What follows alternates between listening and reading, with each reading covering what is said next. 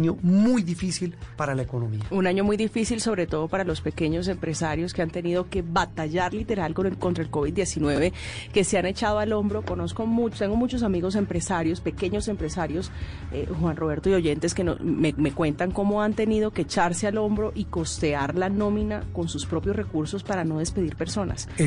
estamos hablando de lo que es el sector real de la economía, el aparato productivo del país, no solo las pequeñas, las medianas y las grandes empresas de Colombia han visto eh, muy golpeado su panorama en este año 2020. Doctor Bruce McMaster, presidente de la ANDI, un gusto saludarlo en Sala de Prensa Blue.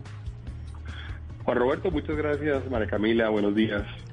Bueno, esta semana vimos una, una cifra espantosa, dolorosa. Las pérdidas del sector productivo superan los 30 billones de pesos. ¿Cuáles son los sectores más afectados, doctor Bruce? No, ha habido sectores, en realidad yo no, no, no oí en la parte anterior de la entrevista, la anterior entrevista, eh, con la teoría pues esta de que fue creada, digamos, para favorecer a alguien, porque la verdad, en Colombia eso no se ha visto. En Colombia realmente lo que hemos tenido solamente son víctimas eh, y, ustedes resaltan bien, digamos, el, el caso de los pequeños, de, de las pymes, de las MIPYMES, de los pequeños negocios, de los empresarios de tamaño de tamaño mediano, la verdad es que el efecto ha sido muy grande. Eh, hemos tenido, digamos, algunos sectores que han logrado, digamos, sobreaguar eh, mejor que otros.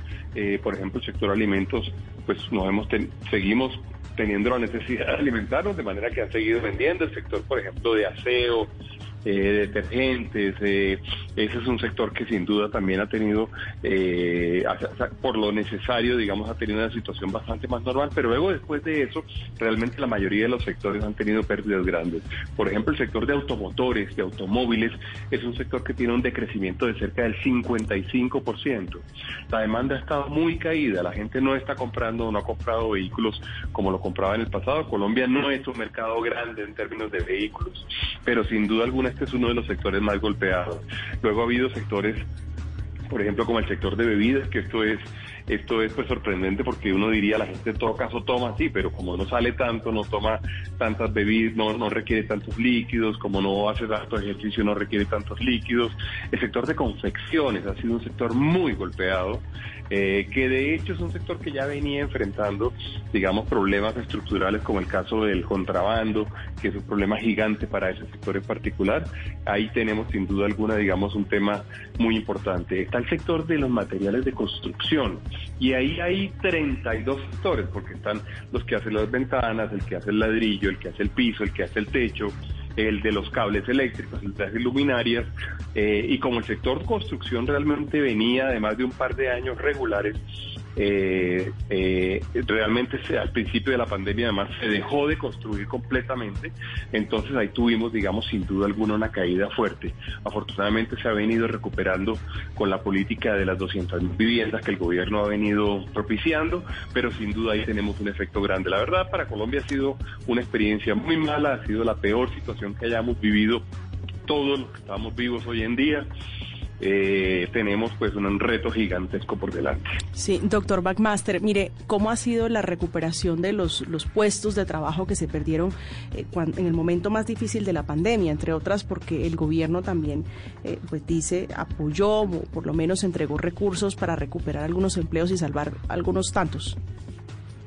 Bueno, ese es el principal reto que tenemos hoy en día, sin duda. Cuando uno, digamos, si uno caracterizara la situación, uno, diría los dos más importantes efectos que tenemos sobre la gente, sobre las familias, sobre las personas, son el tema de la pérdida de empleo que ha sido gigantesca. Ustedes saben, en algún momento tuvimos una pérdida de casi de 5 millones, 100 mil personas que dejaron de trabajar realmente, entraron a la inactividad, algunos ni siquiera buscaban puesto, razón por la cual no son contabilizados como desempleo realmente. Y el otro, pues, que es un indicador que a mí me, me, de alguna forma me, toca, especialmente porque además he trabajado por eso una muy buena parte de, mi vida, que es el tema de la superación de pobreza.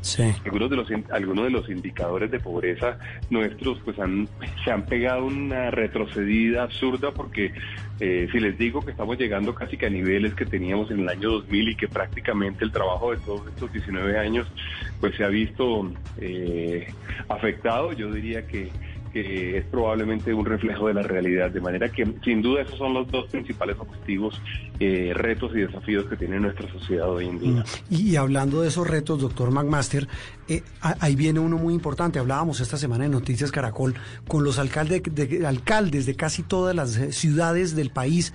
Eh, sobre ese tema, la reapertura, la reactivación, e, esta lenta reapertura eh, en medio del temor de un nuevo brote, todo esto que está marcará el fin de este año, eh, ¿cómo lo ven ustedes en el sector privado? ¿Cómo lo ven la Andy, eh, digamos, de cara a tratar de recuperar, como preguntaba María Camila, algo de lo perdido en este año?